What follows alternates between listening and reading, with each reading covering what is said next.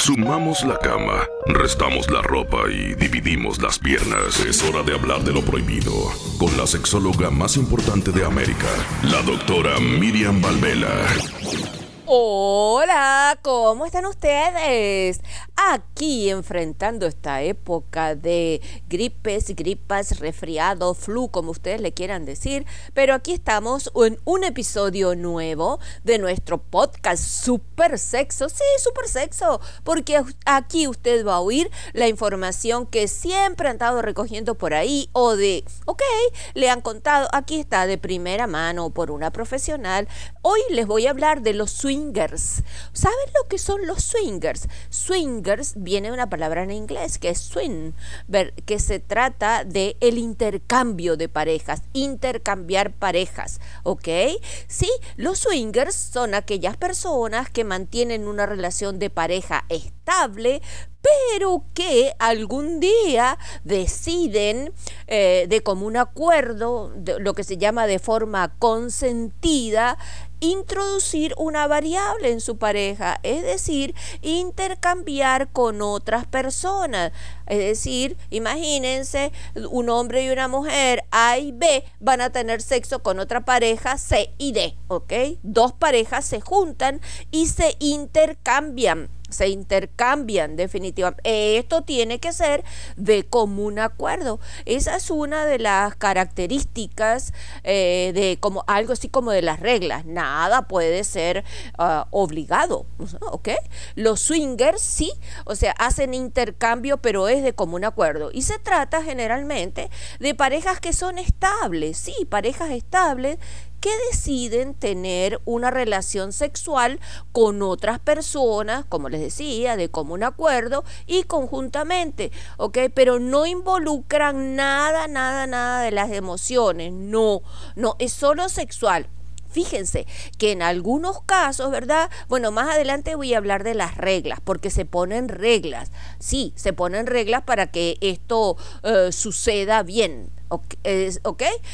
Estos son actos sexuales realizados siempre en presencia uno del otro. ¿Qué quiere decir? Mira, no es que van a agarrar una pareja, intercambia con la otra y se van de vacaciones y tienen sexo por allá y después vienen. No, no, no, no, no, no, no. Van a tener sexo en presencia del otro. Es decir, la mujer de este señor va a tener sexo con su amigo delante de, de ellos, ¿ok?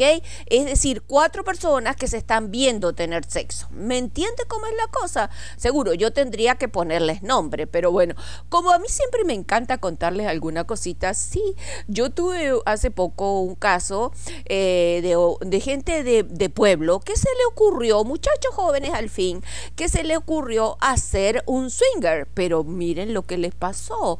O sea, siempre en los swingers se ponen reglas, eh, ¿ok? Sí, es decir, que inclusive algunos ponen regla que no nos vamos a besar, no es nada, nada, nada que tiene que ver con este, con em, con, emociones, con afectos, sino es simplemente un intercambio sexual, ¿verdad? Ok. ¿Cómo hacen esto? ¿Cómo se llega a estos acuerdos? Ahora le cuento de mi casito. Pero ¿cómo se llegan a estos acuerdos? Generalmente en este país donde a mí me toca vivir, ¿verdad? Se, hay clubes, ¿ok? Hay clubes o páginas donde uno puede encontrar gente que está dispuesta para esto. O se hacen en algunos eventos, eventos privados. O como en el casito mío que yo le estoy contando, ellos deciden de común acuerdo, con mucha picardía, poner, hacerle la propuesta a una pareja que más o menos vieron que podía estar en, en la misma dirección que ellos, ¿me entiendes? Es un tipo de, es un tipo de intercambio, eh, no voy a hablar de mi caso ahorita, sino simplemente les voy a, darle características, es un tipo de intercambio que no requiere necesariamente penetración vaginal o anal, no, eso puede estar dentro de las reglas, puede requerirlo como no, ok, puede limitarse simplemente a mirarse, desnudo, tocarse, sexo oral, ¿ok? Eso es lo que se llama aquí en, Estados Unidos soft swap, swap, ¿verdad? Una, una, así como un tocamiento, pero también pueden llegar a una relación sexual plena, es decir, donde haya penetración, el full swap, ¿verdad? Completo. Todo, todo esto, eh, las parejas que van a participar lo pactan eh, previamente. En algunos casos, uno de los miembros de cada pareja, ¿verdad?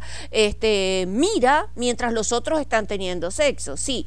¿Cuáles son, vamos a decir así, cuáles son los ingredientes eh, desde el punto de vista psicológico que están detrás de esto? Hay que tener un poquito de lo que se llama exhibicionismo, sí, porque hay que gustarle exhibirse. Hay que tener algo de lo que llaman voyerismo, que hay que gustar, que hay que sentir sentirse cómodo mostrando, ¿verdad? Mostrando lo que uno es. Y también en el fondo, no se crean, hay a veces un poquito de inseguridad, intercambian a ver cómo le va con otro, ¿ok? Más o menos, hace, intervienen múltiples factores, múltiples situaciones psicológicas en esto, pero lo que le quería era como describir el hecho en general sin entrar a detalle en los factores psicológicos. Entonces, como le decía, todo esto es pactado previamente, ¿ok? Y uno se miran mientras los otros están teniendo sexo. Es algo que hoy en día, eh, bueno, siempre estuvo mal visto, ¿verdad? O sí, obviamente. ¿De dónde arranca esta? Ah, después le cuento mi caso, no se preocupen. ¿De dónde arranca esta esta práctica es añeja, es milenaria, es milenaria, pero cuidado, no vamos a, confundir o lo que es un swing, ¿verdad? Un swinger, o sea, una pareja que hace intercambio con lo que puede ser una orgía. Una orgía es algo así como todos contra todos, ¿ok? Ahí no hay regla, ahí no hay norma, ¿ok? Una orgía es todos contra todos, ¿ok? O lo que podría ser un trío, no. Swinger no es un trío, son cuatro, son dos que intercambian con dos, ¿ok? Eso tiene que estar bien claro. Y no involucran para nada afecto. Inclusive se trata de parejas que en su vida regular son personas que tienen una relación estable, tal vez hasta de mucho tiempo, de unos cuantos años, ¿verdad?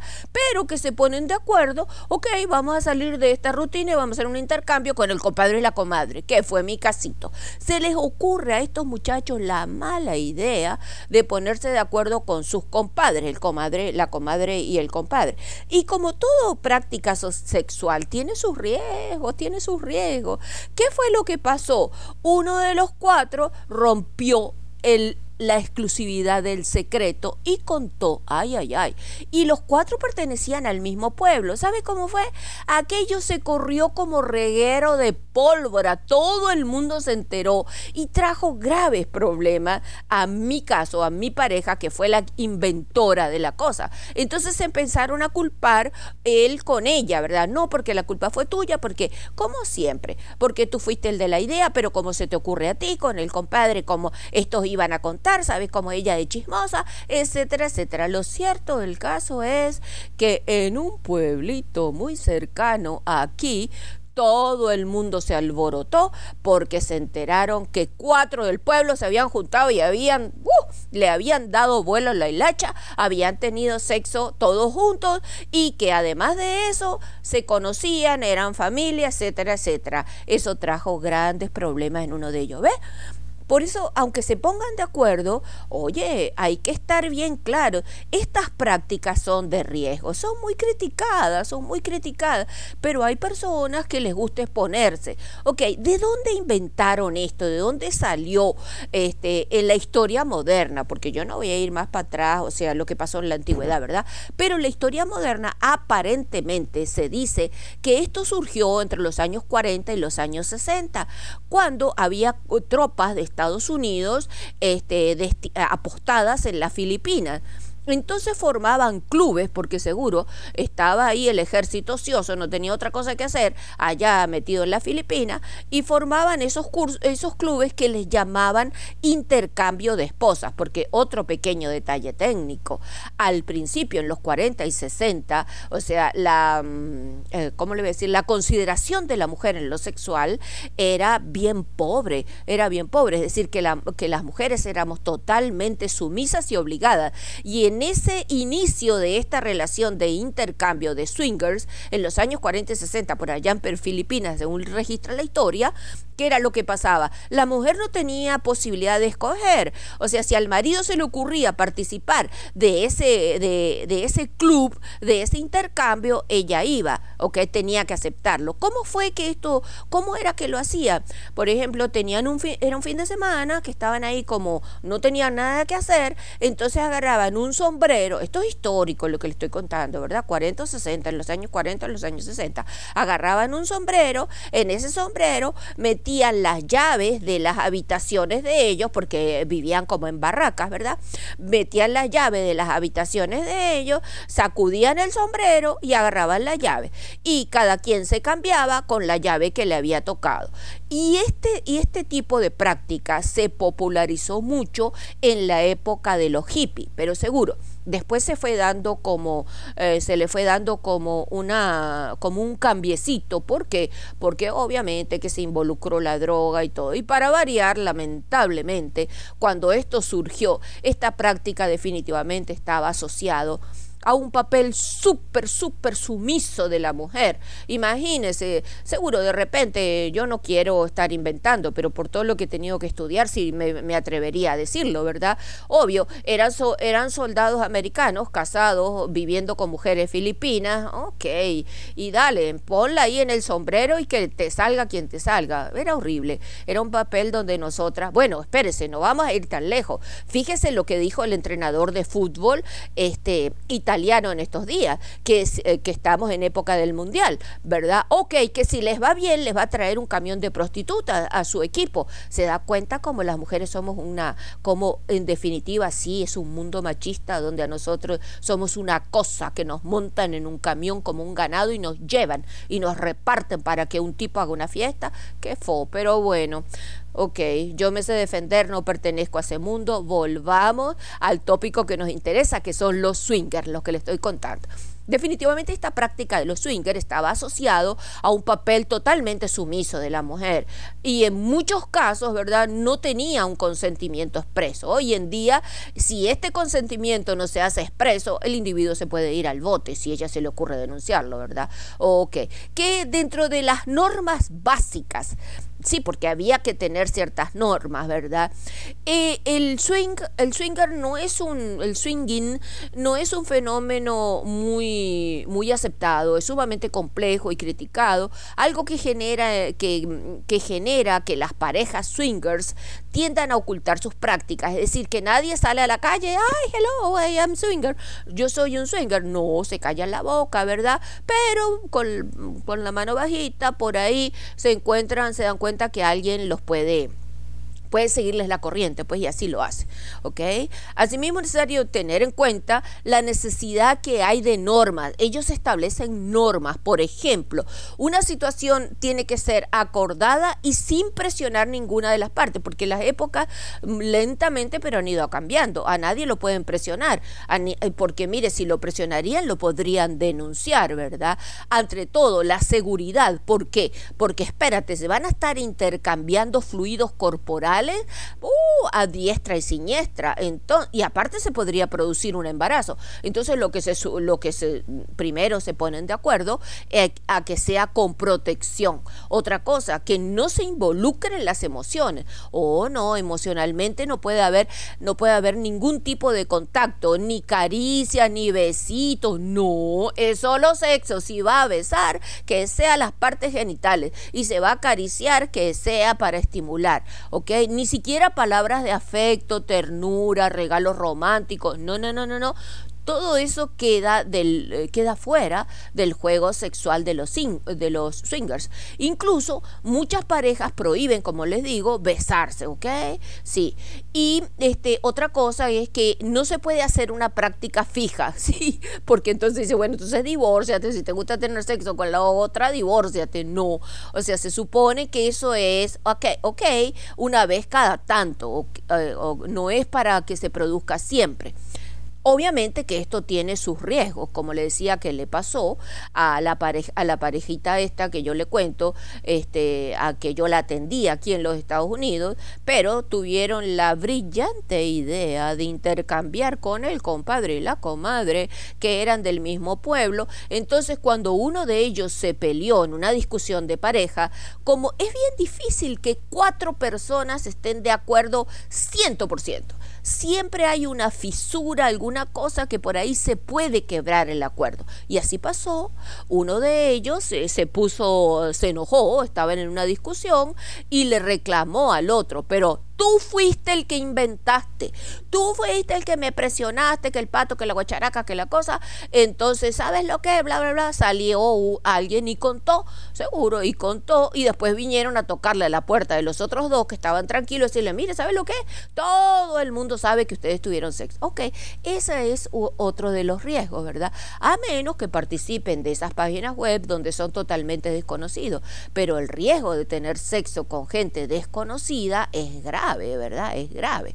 O no solamente riesgos desde el punto de vista de un sexo inseguro, sino no solamente inseguro desde el punto de vista físico, sino también desde el punto de vista social. Tú no sabes con quién te estás involucrando, ¿ok? Porque después de todo te estás desnudando delante de alguien. Ok, otra cosa importante, antes de que pasemos a esa cosa, les quería decir lo siguiente. Sí, se supone que son intercambios heterosexuales pero no está excluida la posibilidad de que tengan intercambio del mismo sexo, es decir, que entre las dos mujeres tengan sexo o entre los dos hombres también tengan sexo. No queda excluida esa posibilidad. Entonces, ¿qué es lo que pasa ahí, cielo? Se abre una puerta para que una cantidad de situaciones que se mantenían como, como corcho debajo del agua, ¿verdad? Afloren, como por ejemplo celos, este, competencia, eh, que empiece sí, porque fíjate tú que cuando ella te hizo tal cosa, si te gustó, que no sé qué, no sé cuánto, o cuando ustedes dos empezaron a besar, que no sé qué, porque yo vi que tal cosa, ok, es es, una, es un intercambio de alto riesgo, de alto riesgo seguro. Nadie va a parar de hacerlo si tiene la decisión porque yo lo diga, pero le quiero decir que usted tiene que saber que si antes de ir a a este intercambio, entonces, antes de tomar la decisión, en su pareja había problemas, más problemas va a haber. ¿ok? Que si quiere ah, salir de la monotonía, como dice la canción de Yakira, por favor, o sea, asegúrese antes de una práctica de, de menos riesgo que esa, ¿ok? Sí, ¿Qué cantidad de factores eh, desde el punto de vista psicológico hay, hay involucrados? Una cantidad, como por ejemplo, uno que está bien obvio es la inseguridad emocional. ¿Por qué? Generalmente son personas que dicen, oh, que piensan seguro, después lo sacan para afuera, primero lo tienen ahí calladito. O oh, a mí me gustaría ver si este clanita o ese clanito disfruta disfruta más que cuando estoy con él o con ella. ¿Y qué es lo que hay detrás de eso? Una gran inseguridad. O de repente, a mí me gustaría ver cuando ella tiene sexo con una mujer. Sí, pero no te diste cuenta que el otro quería ver cómo experimentar si podía tener sexo con el mismo sexo. Y tú vas a tener que, hula hula, bajarte de la mula y tener que este, complacer a la otra persona. ¿Se dan cuenta? O sea, son prácticas sexuales de alto riesgo existen desde la humanidad, porque seguro yo les he hecho el cuento cuando se hicieron populares en, el, en los 40 y los 60, entre los 40 y los 60. Pero espérense, o sea, esto hasta la historia romana los registra. Ok, pero se, se, llaman swingers. Eh, muchas parejas dicen que son evolucionadas, que son de mente abierta, que lo pueden hacer. Ok, usted es de, muy, de mucha mente abierta, pero yo le comparto lo que pasó con un, con un una parejita que después fueron pacientes míos a causa de esta misma situación y también se creyeron de mente abierta. Entonces, si usted lo va a hacer, ese no es mi problema, yo no estoy para eh, juzgar, sino para que analicen y pongan todas las cosas sobre la mesa. Pienso yo, pienso yo, que para un hombre es más fácil. ¿Por qué para un hombre es más fácil?